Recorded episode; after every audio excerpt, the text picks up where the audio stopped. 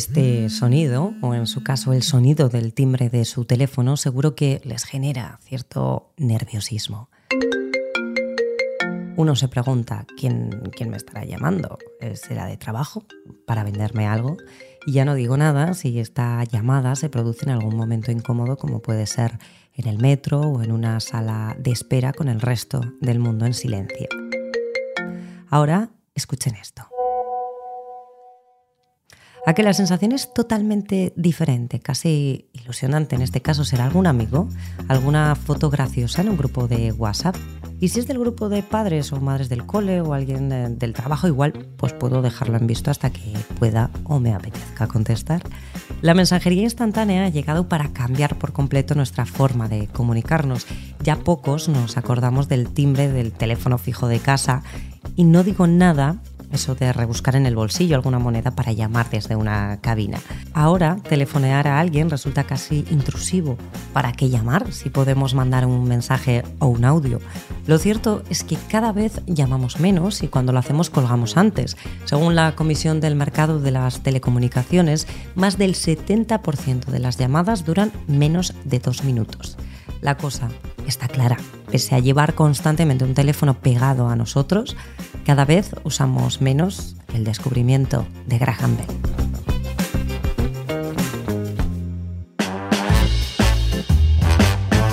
El foco con Marta Madruga.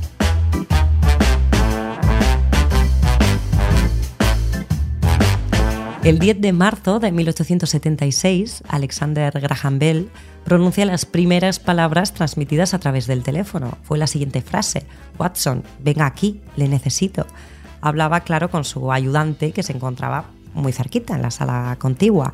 Algo parecido, pero vía mail, he hecho yo con los compañeros del periódico que hoy me acompañan.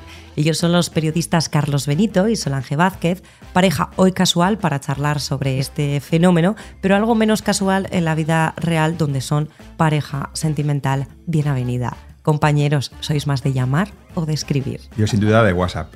Y antes de que hubiese WhatsApp era de no llamar. Quiero decir que Ahora dicen que está muy de moda no llamar, pero yo siempre he sido de esos, o sea, me he adelantado a su tiempo en, no querer hablar por teléfono. O sea, que te ha venido bien. Me ha venido de perlas, es el mejor invento de las últimas décadas, claro. Yo lo que no sé es cómo podía vivir sin, sin WhatsApp, porque ahora para, para cualquier pequeña indicación, estamos a veces en casa, uno en una habitación, otro te manda un WhatsApp. Eh, evitaba las llamadas siempre que fuera posible. Ahora con el WhatsApp es feliz, ¿no? Hablas de mí. Hablo de ti, hablo de ti. Pensaba que estabas hablando de ti. no, de ti.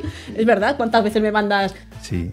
WhatsApp dentro de casa o en el periódico? Muchas Estamos a, tres metros. Sí, porque en realidad el WhatsApp, aparte de las llamadas, se puede ahorrar las conversaciones presenciales, que sería un auténtico lujo, pero bueno. Claro, después de 25 años juntos, lo que quieres ahorrarte es el tema presencial. Se puede ser igual de cariñoso en un WhatsApp que en persona, incluso más. A ver, el tema presencial para lo que se requiere quiere presencial. El resto, pues lista de la compra, eh, organización doméstica, quién recoge a los críos, tal, pues todo WhatsApp. Incluso algún cabreo por WhatsApp también, pues mira, nunca llega la sangre al río. Pero de todas formas no estábamos aquí para hablar de nuestra relación de pareja, no sé por qué estás hablando Yo vengo de aquí a hablar, a hablar de mi vida. Venimos a hablar de tu libro, veníamos a hablar de, de llamar y de escribir.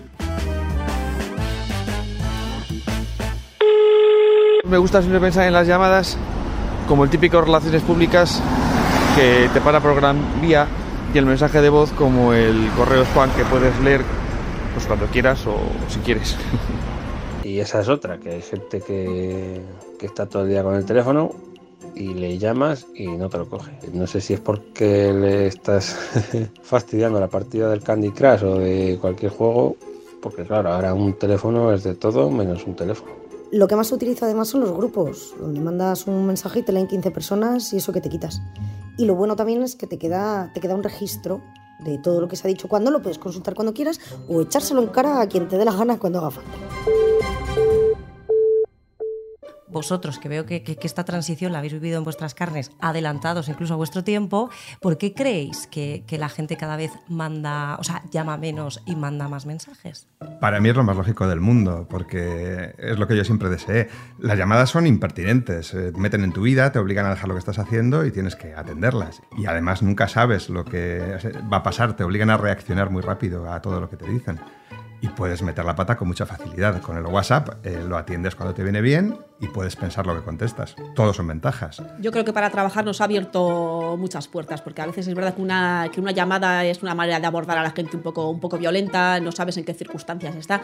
Y lo del WhatsApp es como más, más flojito, un poco más educado. Eh, también es cierto que cuando hay que llamar hay que llamar, pero como anticipo, un poco para probar, primera toma de contacto, yo creo que el WhatsApp es muy útil. Sí. Y qué bonito sería, por cierto, si todas esas empresas que te llaman a las cuatro y media de la tarde, el día que libras, cuando estás echando la, la siesta, en vez de usar la llamada, simplemente te mandas en un WhatsApp. Sería un gran avance de la humanidad. Por lo incómodo que es también para nosotros egoístamente tener que colgarles a veces eh, porque se pasa apuro. Sabe mal. Sabe fatal. Sabe muy mal. Pasa muy mal porque tú tienes, eh, por conciencia de clase, tú sabes que esa persona está currando y, y que le estás fastidiando, colgándole, pero a la vez, claro, ¿qué vas a hacer? ¿no? Intentas mantener un equilibrio entre la amabilidad y la educación y, tu- y tus propios Yo intereses. creo que también esas empresas tienen unos estudios de mercado en los que dicen, vamos a llamar eh, a esta gente el sábado a las 4 de la tarde o a las 5, eh, que seguramente están echándose una siesta creativa, entonces van a pillar.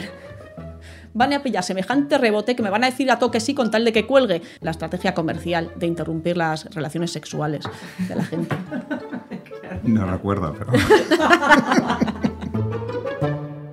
Aquí un término clave, la sincronía. La comunicación síncrona o sincrónica es aquella que sucede en el tiempo real, lo que nos obliga, lógicamente, a contestar de forma inmediata, sin poder escaquearnos. Y como dicen Carlos y Solange, nos pille donde nos pille.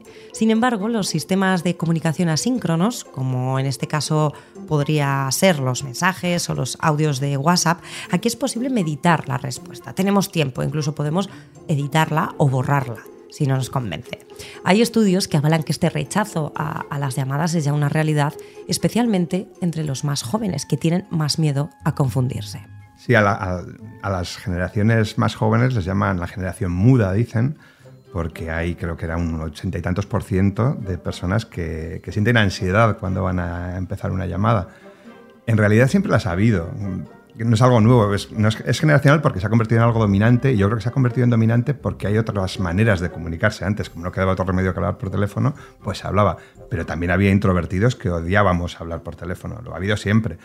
Y en mi casa, por ejemplo, son legendarias mis conversaciones con mi mejor amigo, que es igual de introvertido. Hablábamos quizá cuatro segundos por teléfono. Era, hola, quedamos a las 10, de acuerdo. Siempre ha habido extrovertidos a los que les encanta hablar y son capaces de estar horas hablando por teléfono y todos los introvertidos sufrimos a veces algún extrovertido de esos que quieren atarnos en conversaciones que no conducen a ningún sitio.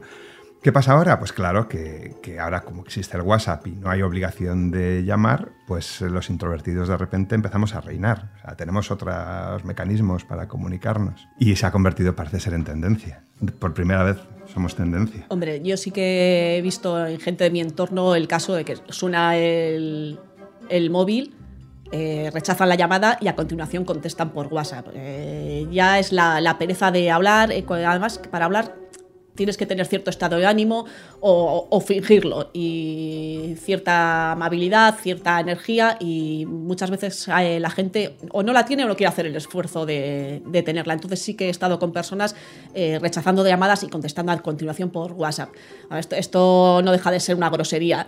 Hay que, hay que intentar pues siempre eh, superar esa barrera de, de timidez, de, pereza y no hacerse tampoco tan cómodo. Te, te, abordan por una llamada, pues bueno, igual no te apetece mucho, pero lo correcto sería contestar de la misma, de la misma forma. Pero sí, sí, para gente introvertida el, el WhatsApp ha sido, ha sido, vamos, su tabla de salvación. Además, nosotros que tenemos ya cierta edad, sobre todo yo, hemos vivido la época del fijo, claro. Y, y eso fue otra revolución. Eh, cuando tú llamabas a alguien al fijo sabías dónde estaba y sabías que más o menos te podía atender.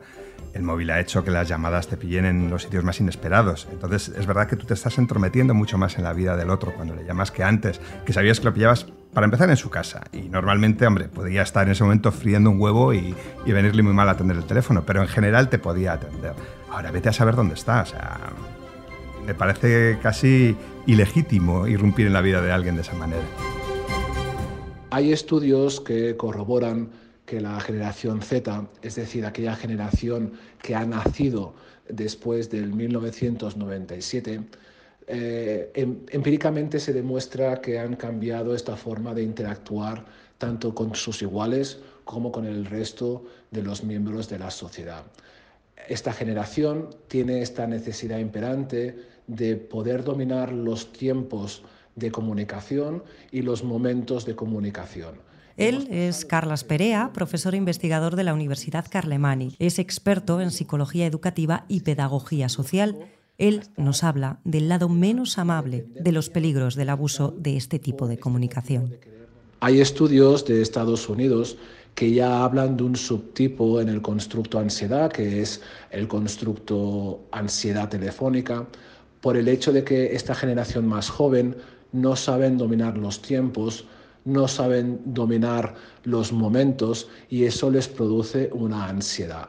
La sociedad más joven está cambiando y ha cambiado esta forma de interactuar con, con el resto simplemente por el hecho de un beneficio secundario de querer siempre tener el control de cada una de las eh, relaciones que establece con cada una de las personas. De hecho, no hay que em, ceñirlo solo en el tema de la mensajería instantánea y el uso, que evidentemente un, un sobreuso de, estas, de esta mensajería puede provocar una adicción y de hecho tenemos eh, constatado que hay adicciones al, al, a los teléfonos, sino también el cómo proceder a comunicarse con, con otras personas. De hecho, eh, vemos estudios también de que hay muchos alumnos que se comunican con, su, con sus profesores, ya también no utilizando el, correo electrónico, sino utilizando eh, aplicaciones como Instagram o bien también eh, otros aplicativos y no haciendo el uso correcto o el que siempre hemos utilizado todos, como es un, un aplicativo más formal. Hay otra tendencia totalmente en auge que es el, eh, las notas de voz. Yo no sé por qué se producía este fenómeno cuando mis amigas iban siendo madres. A partir de ahí ya la nota de voz, bueno, eh, su uso se multiplicaba. Ahora entiendo por qué, desde que soy madre. Porque te faltan manos para coger cualquier cosa, incluso a tus bebés, como para, como para mandar WhatsApps o lo que sea. Mandas un audio y, ya está. Pero al final, eh, el tema de la evolución que está teniendo es que ya no tengo ganas de hablar, es que ya no tengo ganas ni de teclear un WhatsApp. Ahora ya directamente voy a mandar audios. Los audios, además, eh, dicho sea de paso, los carga el diablo. ¿Cuántas veces estás en, en el trabajo o en un comercio, eh, pones un audio y vete a saber lo que te quiere contar el compañero de turno, la amiga de turno, o si tiene un mal día? Eh, los audios mm, siempre con cascos eh, y la verdad no soy, no soy nada amiga de los, de los audios, sí, por lo que pueda pasar. Luego está esa gente, que, que yo es una cosa que a mí me da, a mí quizás por mi forma de ser, ¿no? Pero me da bastante vergüenza, que es eh, la gente que está haciendo una llamada personal en el transporte público, que estamos todos eh, escuchando la conversación de esta persona. A mí me lleva a pasar en el tren y la verdad es que eso es, eh, es bastante desagradable. Yo, yo, soy incapaz, por ejemplo, de coger una llamada eh, cuando me pillan en el metro. Ah, yo por supuesto no la cojo, claro. Pero, pero se, seguir llamadas ajenas es algo muy habitual. Yo antes que iba mucho en, en autobús a Logroño, eh, a veces seguías todo el, toda la conversación de una persona que podía durar una hora. O sea, era increíble porque puedes entender que alguien atiende una, conversa, una llamada para algo pues, puntual, ¿no? Pero que se tire un viaje de hora y media charlando con su amiga Manolita y contándole todos los detalles de su vida es increíble. Además, normalmente suele ser gente que mantiene las conversaciones en un tono de voz bastante alto. No sé por qué. Si no le gusta mantener conversaciones a él, tú imagínate oír la de, la de los demás, sobre todo cuando a veces son, son un auténtico coñazo. Es verdad que a veces te, te, te, encuentras unos líos de familia y unos culebrones que dices, bueno, por lo menos me ameniza, me ameniza el trayecto, pero si la gente con total pudor, conversaciones románticas, a veces hemos dado un respingo eh, oyendo conversaciones de adolescentes, porque vamos, aparte de un léxico pues muy, muy creativo, pues estaban anunciando todas, todas las cosas que iban a hacer esa noche y sí, te enteras de, de más cosas de las que quisieras muchas veces. Sí. Vida íntima de los Vida íntima, sí. Bueno, que a veces te da hasta apuro tener que bajarte en esa parada, ¿no? Que te quedarías tres más. Cada vez mandamos más audios, más largos, pero hablamos menos tiempo por teléfono, ¿no? Puede, puede parecer contradictorio. Pues la verdad es que yo no suelo mandar muchos audios. Yo nunca he mandado uno. No sabes mandar un audio. Sé mandar un audio, bueno, miento, he mandado uno porque una vez hice la prueba para averiguar cómo se hacía, pero nunca he mandado un audio de verdad. ¿Para qué va a mandar un audio si puede mandar un WhatsApp? Vamos a ver. Pero es que es así, al final eh, es un retroceso. Estás volviendo a entrometerte en la vida del otro menos que cuando le llamas, pero más que cuando le mandas un WhatsApp. Porque es verdad que en determinados sitios pues, no puedes escuchar el audio cómodamente. Normalmente, además, a mí me parece que en esto tiene que haber una etiqueta. Y a mí lo que más molesta es la gente a la que le escribes un WhatsApp y te contesta un audio. Si te han escrito un WhatsApp, si quieres contestar, contesta con un mensaje escrito, no con un audio, ¿no? Etiqueta, no sé, es lo mismo que ahora se supone que por etiqueta, eh, antes de llamar a alguien que no sabe que le vas a llamar, tienes que mandarle un WhatsApp para decirle, te puedo llamar. Y me parece estupendo, porque no cuesta nada y, y, las dos partes ganan, ¿no? Te ahorras esas conversaciones incómodas en las que de repente empiezas a contar algo, pero el otro no puede atenderte y de repente estáis como en planos diferentes de realidad y, no, y eso no cuaja. Bueno, pero que levante la mano el primero, además, que no ha hecho alguna llamada sobre todo en el ámbito profesional, y nota que a la otra persona la ha interrumpido en algún momento delicado. Yo no voy a decir nombres, pero una vez eh, estaba hablando con, con una persona eh, importante y de repente oí la cadena del baño. Se me fundieron los plomos, ya, ya no sabía qué preguntar y digo, jolín, pues este hombre estaría, pues eso, en su baño y ha aprovechado el momento para contestar a mis preguntas. ¿En cuántas de esas conversaciones muy importantes no se dará la circunstancia de que los dos interlocutores estén, por ejemplo, en pelotas? Claro. Qué bonito es imaginar eso, ¿no? ¿Con cuántas personas habremos no, hablado? Depende. O qué feo. No siempre. Depende, hombre, no sé. Me parece una costumbre un poco depravada. Imagínate que la otra persona puede estar desnuda cuando habla contigo. Y a veces es mejor no hacerlo. Hola, soy Solange Vázquez y os voy a contar cómo ha sido mi semana sin móvil. Os hemos juntado aquí, no, no, no, solo porque, porque sois pareja, iba a decir en la vida real, como si esto fuese. Pero también porque tú, Solange, has vivido una experiencia laboral en la que estuviste, no sé si fue una semana sin eh, teléfono móvil y, y, fue todo un experimento. Cuéntanos un poco cómo lo, cómo fue lo llevaste. Fue todo un infierno. La palabra es infierno. Si hubiese tenido WhatsApp, eh, creo que hubiese sobrevivido bastante bien a la, experiencia. Pero claro, una semana sin móvil implicaba una semana sin WhatsApp. El WhatsApp lo utilizo muchísimo para trabajar. Por eso que decimos de la etiqueta, de no abordar a la gente de una manera demasiado intrusiva y tal. Para las cosas pequeñas del día a día, eh, lo mismo. Cosas de organización rápida, porque eh, una familia con niños pequeños siempre tiene que organizar cosas rápidas, salto de mata y tal. Eh, lo de no tener WhatsApp me, me estresó un montón y, y, realmente lo eché, lo eché muchísimo de menos. Lo de hablar, pues sí, eché de menos igual en algún momento charlar con alguna amiga, ese un poco, un poco más de calorcito cercano, que necesitaba recurrir a alguien y un poco más de apoyo. Y el tema emocional ahí también lo eché de menos, pero mucho, mucho, mucho menos que el, que el tema de la inmediatez del WhatsApp. De hecho, después de la semana entera sin móvil, en cuanto lo encendí, lo primero que hice fue mirar eh, el montón interminable de WhatsApps que tenía. Me generó una ansiedad terrible eh, no tener este, este recurso. Una pasada. Yo también lo sufrí, eh, no solo por su ansiedad, sino porque, claro, eh, como persona poco amiga de, del teléfono, eh, tuve que, que, hacerme cargo de parte de la comunicación familiar que ya no... Intentamos no hacer trampa, como era una cosa, un poco un experimento del trabajo, intentamos no hacer trampa, o sea, no, no, hubo cosas que se quedaban sin, sin hablar, ¿no? Pero sí que hay otras que eran irrenunciables, yo qué sé, llamadas del colegio, me acuerdo que creo que esa semana tuvimos algún problema con alguna de las niñas de salud, eh, hubo una parte que, claro, me cayó a mí, ¿no? Entonces, que eh, habitualmente no le caen porque recurren a mi móvil. Sabía que iba a decir eso, sí. Y esa semana le cayeron a él y entonces descubrió que, que, mi móvil era una centralita de comunicación similar a la de la NASA. Llamaban los profesores, tal. No es exactamente así. Digamos que a, a mi 50% habitual se sumó una parte de su 50%, con lo que yo asumí un 70% o un 75%. La, las matemáticas no son lo suyo.